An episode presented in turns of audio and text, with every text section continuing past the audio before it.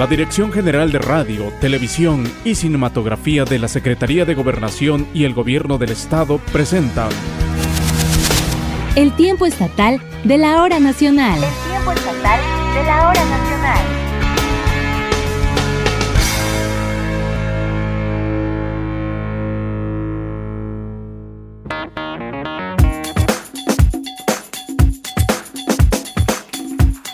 Qué gusto que nos acompañe en la emisión número 156 del Tiempo Estatal de la Hora Nacional. Mi nombre es Gabriel Ruiz y les saludo con mucho agrado desde la capital oaxaqueña, transmitiendo como estos tiempos de pandemia lo requiere, pues desde una sana distancia vía telefónica. Y esta noche le doy la bienvenida a Dalia Martínez Ramírez. Ella es locutora de la mejor 105.3 FM, una emisora que transmite desde la heroica ciudad de Guajuapan de León. Estoy en la Mixteca oaxaqueña, así que bienvenida a este espacio de las y los oaxaqueños, Dalia. Hola, ¿qué tal Gabriel? Qué gusto saludarte y saludar a todas las personas que nos están escuchando. Muchas gracias por esta importante invitación. Esta noche vamos a conocer los detalles del libro autoría del profesor Bonfilio Ayuso Ruiz. Él habla sobre la historia del municipio de Ocotlán de Morelos. También tendremos la participación del investigador Salvador Sigüenza Orozco, quien nos hablará sobre la promoción de la lectura y la importancia de la creación editorial en la enseñanza educativa.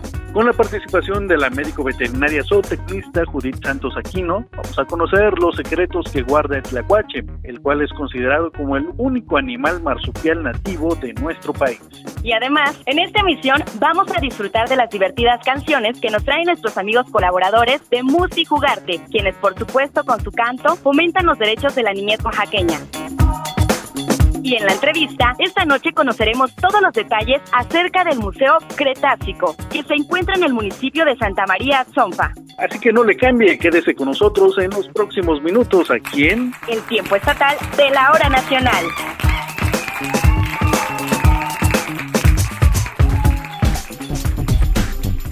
Y amigas y amigos, el municipio de Ocotlán de Morelos en un inicio tuvo el nombre de Santo Domingo Cotlán debido a la llegada de los frailes dominicos a la región en 1555, motivo por el cual se le nombró santo patrón a Santo Domingo de Guzmán. Sin embargo, durante la época de la independencia, las Fuerzas Armadas del caudillo generalísimo don José María Morelos y Pavón, en su viaje hacia Acapulco, acamparon en el jardín de la población de Ocotlán durante tres días. En memoria a este caudillo, los habitantes nombraron a la población Ocotlán de Morelos, pero hay mucho más que conocer. Por supuesto, Dalia, importantes datos que nos ofreces esta noche. Y bueno, precisamente usted, amigo que nos escucha, a propósito de estos temas, vamos a escuchar la participación de nuestra compañera Doris Romero, pues ella nos comparte sobre la memoria histórica de Ocotlán de Morelos a través de un libro autoría del profesor Bonfilio Ayuso Ruiz, quien editó este libro y en la que da cuenta precisamente sobre la historia de este municipio. Así que acompáñenos a escucharlo. Oaxaca es un estado con una gran diversidad cultural, artística e histórica. Con sus 570 municipios que le integran, a través de su forma de vida, costumbres y expresiones, van constituyendo su memoria histórica a lo largo de los años. Tal es el caso de Ocotlán de Morelos, municipio que pertenece a los valles centrales de Oaxaca y que se ubica a una distancia aproximada de 32 kilómetros de la capital oaxaqueña. Este municipio es muy conocido por sus tradicionales placitas españolas que se llevan a cabo en los meses de marzo y abril y que forman parte de una tradición heredada por los frailes dominicos que llegaron a ese lugar en el siglo XVI, así como por ser también la cuna del famoso pintor Rodolfo Morales. Sin embargo, Ocotlán guarda una historia que data desde la época prehispánica. Así nos los platica el profesor Bonfilio Ayuso, originario de este municipio y autor del libro Ocotlán de Morelos, Ocotlán de mis recuerdos. La guerra de los zapotecas de Ocotlán y los mixtecos de Cuilapan por resentimientos que tenían los mixtecos contra Cosijoesa, que huyendo de Sachila Cosijoesa se vino hacia Ocotlán para que los indios zapotecas de Ocotlán lo defendieran del ataque de los mixtecos de Cuilapan y se fue a refugiar en el cerro que se llama La Teta de María Sánchez en Santana Segache. Ahí se fortificó, pero ahí también los citaron, los sitiaron los mixtecos. Y entonces ya que lo tenían sitiado, a punto estuvieron de derrotar a Cosijoesa. Eso fue en 1519. Pero entonces llegó la noticia de la llegada de los españoles en 1519 y ya ve que eso se regó en la nación azteca y los mixtecos abandonaron el sitio y se fueron a ver qué estaba sucediendo y de esa manera se salvó Cosijoesa. El profesor Bonfilio además nos relata que Ocotlán de Morelos es llamado así por el paso de José María Morelos por este municipio. Don José María Morelos y Pavón en noviembre de 1812 atacó la plaza de Oaxaca, la cual cayó en su poder y ya en los primeros meses del 1813 ya decide ir a sitiar el puerto de Acapulco. Pues en ese tránsito de, de Oaxaca a Acapulco, Morelos pasa a acampar en Ocotlán durante tres días únicamente, a fortalecer sus tropas, a cavar víveres, a organizarse y de esa manera, con estos tres días únicamente que estuvo en Ocotlán, quedó ya definido para llamarle Ocotlán de Morelos. A través de su libro Ocotlán de Morelos, Ocotlán de mis recuerdos, el profesor recopiló información durante tres años, en el que trabajó solo con el interés de que su comunidad contara con un registro de su historia. El libro lo inició a escribir allá por el año 2006 y ya quedó registrado en el registro público del derecho de autor el 18 de noviembre del 2009 y presenta en 20 capítulos los estupendos valores sociales y culturales de mi querido Ocotlán. El libro Ocotlán de Morelos lo puede adquirir al teléfono 951-252-2500. Para el tiempo estatal de la hora nacional, Doris Romero.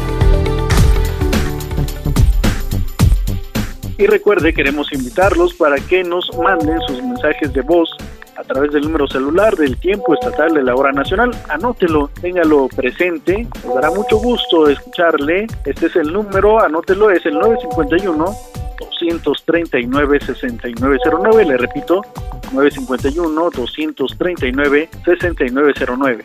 Y por supuesto que los invitamos también para que nos sigan en la página de Facebook del programa. Nos encuentran como el tiempo estatal de la hora nacional Oaxaca. Además de que también recuerden que este programa y los anteriores pueden escucharlos y descargarlos a través de las plataformas digitales de Spotify y Google Podcast. El tiempo estatal de la hora nacional. En este 2021, la Secretaría de Educación Pública, mejor conocida como la SEP, cumplió 100 años de su creación, un organismo público que ha sido pieza fundamental para el desarrollo del país a través de la formación educativa. Es por ello que, durante todo este año, el investigador Salvador Sigüenza Orozco nos compartió cápsulas referentes a este proceso de desarrollo en el sector tan importante para el país, pero también para el Estado. Y esta noche, esta noche nos hablará sobre la promoción de la lectura y la labor editorial del Instituto Estatal de Educación Pública de Oaxaca, el IEPO, con la creación de revistas, libros y gacetas. Así que vayamos a escuchar al investigador Salvador Sigüenza Orozco. Apunte sobre la educación pública en Oaxaca. Sobre la educación pública en Oaxaca.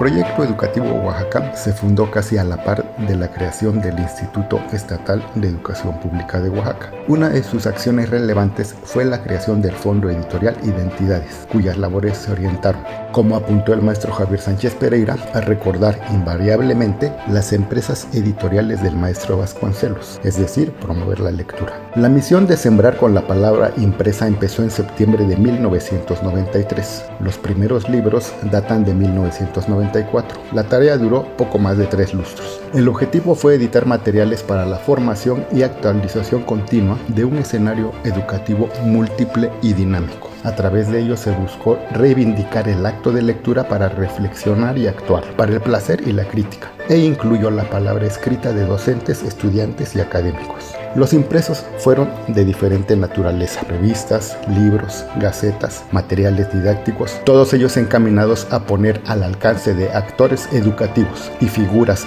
del acontecer escolar información actualizada y fundamentada. El Fondo Editorial publicó un conjunto de libros y cuadernillos que permitieron definir el perfil de las diversas colecciones como Voces del Fondo, palabras mínimas, quien a buen libro se arrima. Publicó las revistas Huaxiacac e Identidades y las gacetas Circular y Alcances. Me referiré a algunas de ellas. Los contenidos de Huaxyacac se concibieron para el magisterio estatal. Buscó establecer vínculos entre el personal docente, las autoridades educativas y personas interesadas en la investigación básica. Los objetivos de la revista fueron comprender la complejidad educativa como proceso social y cultural, divulgar propuestas educativas y resultados de investigación en educación básica y normal, contribuir a reevaluar la función social del magisterio, fortalecer y divulgar las culturas indígenas, mostrar las distintas manifestaciones de la comunidad artística oaxaqueña y nacional, entre otros. Fue publicada entre 1993 y 1998 con un tiraje promedio de 12.000 ejemplares. La colección Voces del Fondo hizo especial énfasis en incrementar el acervo bibliográfico con contenidos regionales para diversificar materiales escritos útiles para impulsar la cultura pedagógica y la labor de la escuela, así como favorecer la formación de personas lectoras. La colección publicó más de 20 títulos distribuidos en cinco series. La Luna en el Pozo, dirigida a niños y niñas. Molinos de Viento, para docentes. Caracolas Marinas, destinada a madres y padres. Signos de agua para autoridades educativas. Las cascadas silenciosas, destinadas a personal dedicado a la educación indígena o población en ella interesada. Etnohistoria, dirigida a la investigación y el conocimiento sobre las culturas. Esta labor editorial que buscó documentar diversas actividades, temas educativos y culturales y reconocer la labor docente, generó un espacio de difusión y comunicación entre las personas que intervienen en la tarea pedagógica en Oaxaca. Soy Salvador Sigüenza Orozco, esta es una colaboración desde el Centro de Investigaciones y Estudios Superiores en Antropología Social Unidad Pacífico Sur para el tiempo estatal de la hora nacional. El tiempo estatal de la hora nacional. La charla en el tiempo estatal. Ya se lo adelantábamos esta noche, queremos saludar con mucho gusto y con sana distancia a René Chimil Hernández. Él es artista plástico y creador del Museo Cretácico y en esta noche precisamente nos platicará acerca de este lugar que recientemente abrió las puertas al público para promover la divulgación científica en las familias oaxaqueñas. Bienvenido René. ¿Qué tal a todos? Muy buenas noches, este es un placer estar con ustedes. Y bienvenido, pues señor René Chimil, coméntenos cómo es que en esta faceta como artista plástico arrancó usted en esta idea de crear un museo con estas características y por supuesto desde hace cuánto. Eh, me he dedicado a las artes plásticas y la idea del museo surge en la medida de que nosotros pensamos en que debemos de dar un poquito de arte y educación a, a, pues a las futuras generaciones, ¿no? Realmente esa es la idea básica. Nuestra idea es la divulgación científica. Entonces, de ahí surgió esta, este pequeño proyecto, ¿no? Don René, sabemos que su principal eh, fin es la divulgación científica. En este sentido, ¿qué es lo que pueden encontrar las familias oaxaqueñas en este museo? Bueno, estamos trabajando de manera artística réplicas de fósiles, réplicas de cráneos de fósiles de la era mesozoica, vamos, ¿no? De los dinosaurios que existieron en esa, en esa era, en el Cretácico y parte del Jurásico. Entonces empezamos a trabajar eh, de manera artística las réplicas y ya al tener las réplicas, bueno, pues dijimos, vamos a mostrarlas, ¿no? Vamos a, enseñar un poquito y eso nos fue dando pie a ir modificando el proyecto hasta hacerlo, hasta hacerlo crecer, ¿no? ¿Cómo es una visita al museo que usted encabeza? Tenemos dos áreas, ¿no? Una que es el área del museo en sí, en donde tenemos las réplicas, tenemos algunas esculturas, algunos bustos de dinosaurios eh, con sus fichas técnicas y el personal va explicando a, los visitantes la era, este,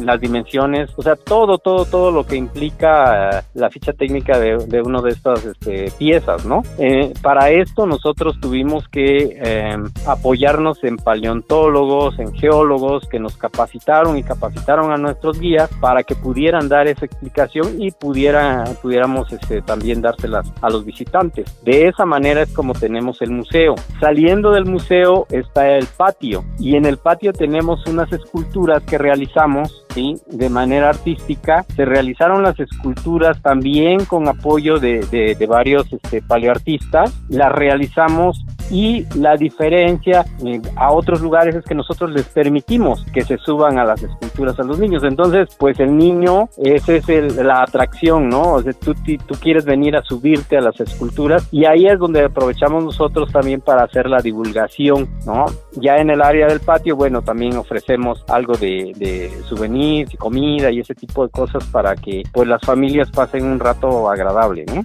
¿Hay alguna restricción de edad para acudir a este lugar? No, no hay restricción de edad, no, absolutamente, ¿no? Aquí este, en las esculturas se suben niños y se suben adultos, o sea, no, no tenemos esa restricción. Dentro del museo sí hay ciertas restricciones, pero vamos, de cuidar las piezas y, y lo que es en, todo tipo de, de este tipo de salas, ¿no? Queremos saber por qué resulta importante que niños y adultos conozcan sobre el periodo Cretácico de la Tierra.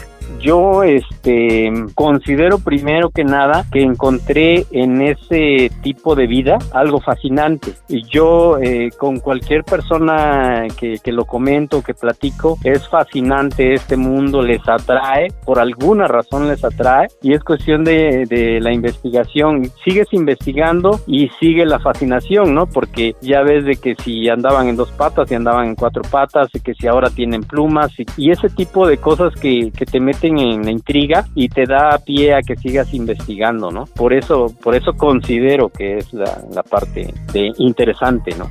Tienen algún pues estrategia en cuestión de poder acercar más a la gente y poder pues subsanar esta pérdida que está dejando la pandemia todavía, ¿no? En ese sentido, lo que lo que estamos haciendo es una primera etapa. Nosotros estamos trabajando la primera etapa, que es lo del museo, algunas piezas, pero ya se están trabajando otras esculturas, ya se están trabajando algunos otros este, detalles dentro del parque para que también tengamos más oportunidad de, de diversión. En base a la pandemia, pues nos tuvo mucho, ¿no? El proyecto es desde 2012 y cuando quisimos abrir el año pasado, pues estábamos este, en plena pandemia. Lo intentamos, este, no se pudo, algunas autoridades no nos, no nos permitieron estar en sus zonas, buscamos zonas aledañas hasta que dimos con autoridades que nos brindaron el apoyo, cumplimos con normas de, de higiene que nos exigen, ¿no? Tenemos un módulo de sanidad a la entrada donde pues pasan por todos los protocolos, cada grupo que pasa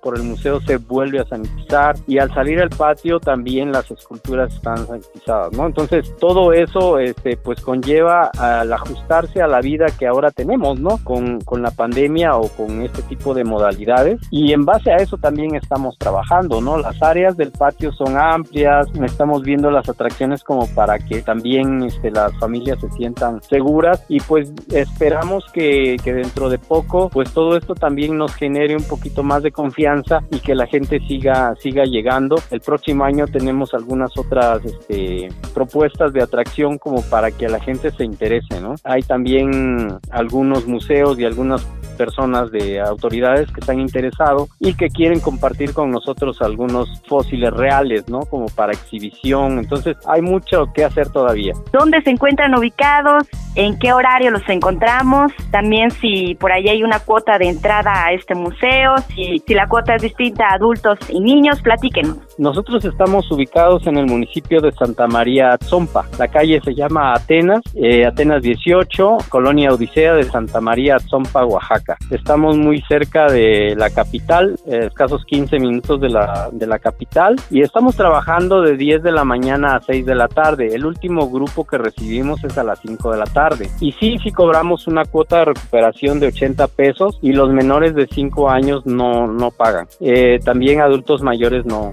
no pagan. Coméntenos un poco sobre sus redes sociales, también eh, algún número telefónico por si las personas quieren hacer reservaciones, aquellas personas también interesadas en acudir pues, a este museo de manera segura, como ya lo comentó. Claro, nosotros estamos en Facebook y en Instagram como Museo Cretácico y nuestro número telefónico es 951 685 03 12. En ese número nos pueden localizar y pueden este, avisarnos de su visita. Ha habido gente que viene de, de, otros estados o del interior del estado y bueno, nos llaman y nos piden, ya los vamos guiando para que, pues para que lleguen, ¿no? Lo más rápido posible. Trabajamos de miércoles a domingo. Justamente eso le iba a preguntar sobre... Sí, miércoles a domingo y días festivos también. Por ejemplo, si se atraviesa un día festivo en lunes o martes, sí lo trabajamos. Yo desde aquí de Guajuapan me voy un día a visitar este museo que además suena increíble todo lo que tienen por allá y bueno, pues hay que darse una vueltecita para conocer todo lo que nos presenta este museo cretácico. Sí, claro. Eh, de hecho, del interior del estado, si quieren visitarnos, si tienen a sus escuelas, si tienen a grupos, nosotros les hacemos un paquete especial, un costo especial para que puedan visitarnos. Pues esta noche eh, agradecemos muy contentos tener la presencia de René Chimil Hernández, él es artista plástico y creador del Museo Cretácico, que nos compartió sobre este lugar y por supuesto pues también invitación para toda la familia, para todo el público en general a que lo visiten. Muchas gracias, don René. Muchas gracias a ustedes, saludos a, a toda la gente que nos escucha. Gracias, muy buenas noches y nosotros continuamos con más aquí en el tiempo estatal de la Orana.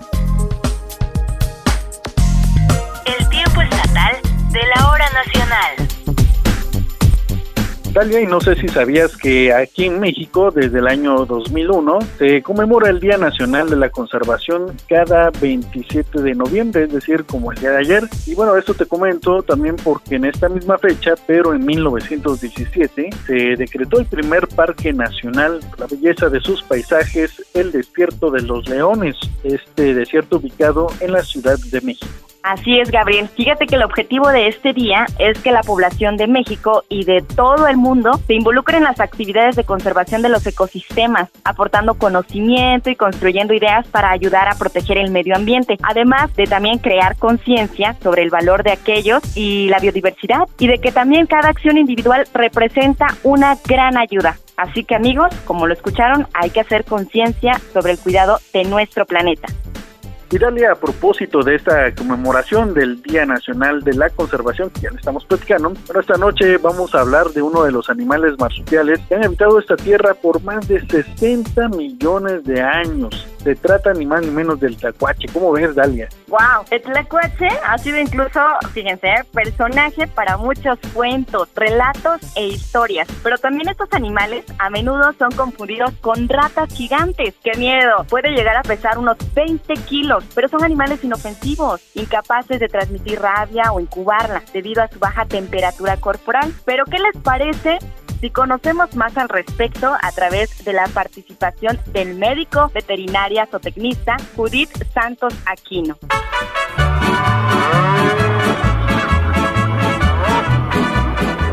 Visitando la granja. En el tiempo estatal.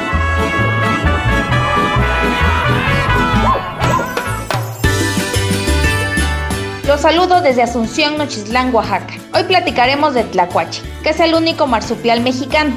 Su nombre proviene del náhuatl Tlacuache, Tlafuego, Cua mordisquear, comer y Tzin chico, y significa el pequeño que come fuego.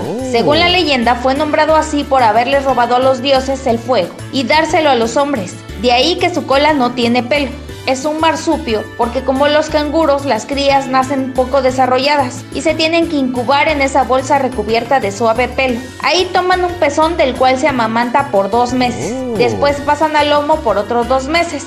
Tiene hábitos nocturnos y viven aproximadamente tres años. Su cola es prensil, le sirve para sostenerse de las ramas de los árboles. Son muy hábiles, pero también tienen mala vista y son lentos. Al sentirse amenazados, entran en un estado de coma, simulando estar muertos, y también expulsan un olor desagradable. Así los depredadores ya no se interesan y los dejan. Esta técnica de defensa se llama tanatosis. Es una especie endémica protegida y son omnívoros. Comen casi todo, retoños de plantas, carroña, huevos, insectos, pequeños reptiles, roedores y frutas que luego dispersan sus semillas. Y puede comer hasta 2.000 garrapatas en una noche. Es un controlador de poblaciones como de insectos y de serpientes. Buscando agua descubrió el aguamiel pulquero.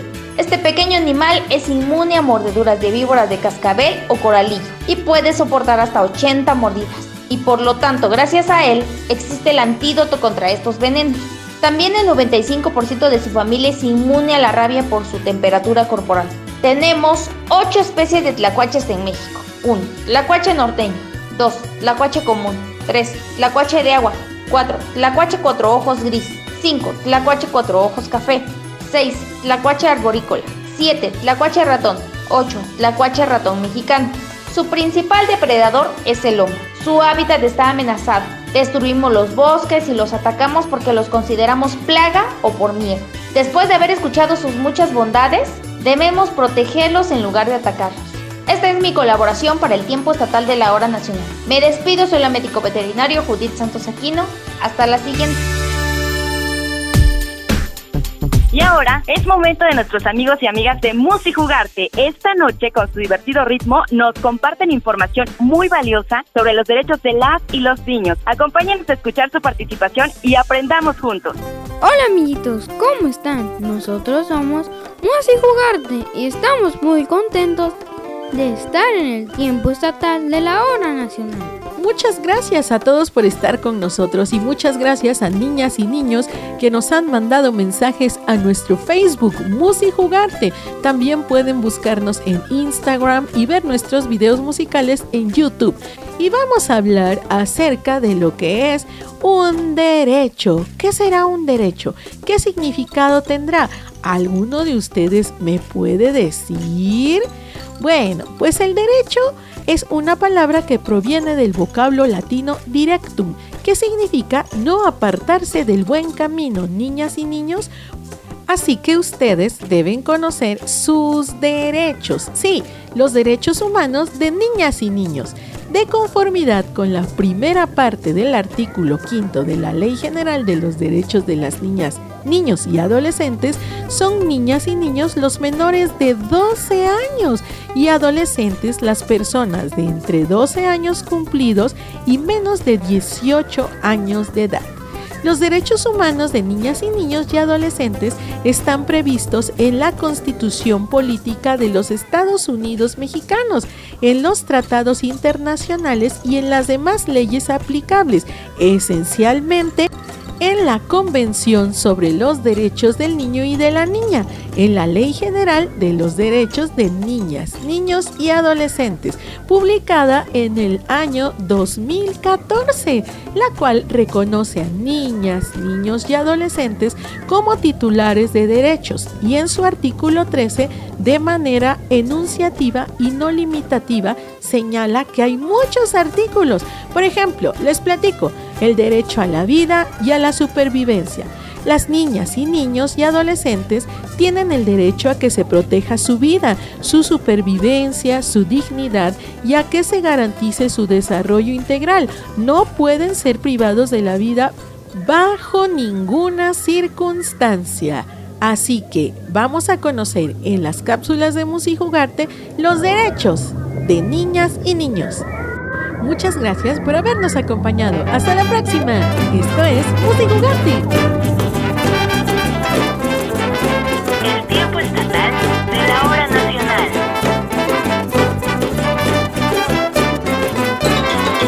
Bikutisti yagadu baruya giga pandaye Bikutisti yagadu baruya giga pandaye Tuyu vinesa yo barinda tlaco lula neria matata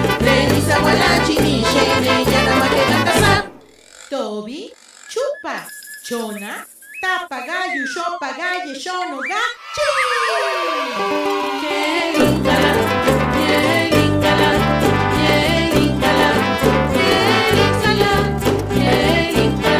yeah, lingala. Esto es una producción de Musi Jugarte para el tiempo estatal de la hora nacional.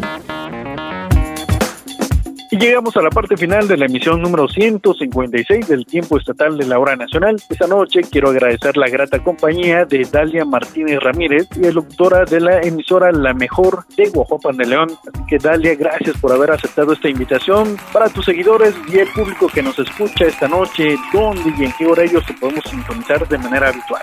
Muchísimas gracias, Gabriel. Qué gusto estar contigo en esta emisión. Me despido muy contenta eh, de todos ustedes también y les reitero mi agradecimiento por la invitación. Gracias. Y bueno, pues los esperamos ah, para que nos escuchen a través de la mejor 105.3 FM de Guajuapan de León. Soy Dalia Martínez y me pueden escuchar los sábados de 7 a 9 de la mañana y de 7 a 9 de la noche. Por ahí los espero. Muy bien, pues un saludo a todos nuestros amigos que nos sintonizan ahí en la Mixteca y por supuesto en las otras siete regiones de nuestro estado. Se despide de usted, Gabriel Ruiz, y a nombre de nuestro coordinador general, Francisco Vallejo Gil, Esteban Hinojosa Rebolledo, Mayra Santiago, Aldair Domínguez, Doris Romero, Jessica Pérez, también de Dagmar Velázquez y de Rosalía Ferrer. Les deseamos que pasen una excelente noche. Nos escuchamos el próximo domingo por esta misma emisora. El tiempo estatal de la hora nacional.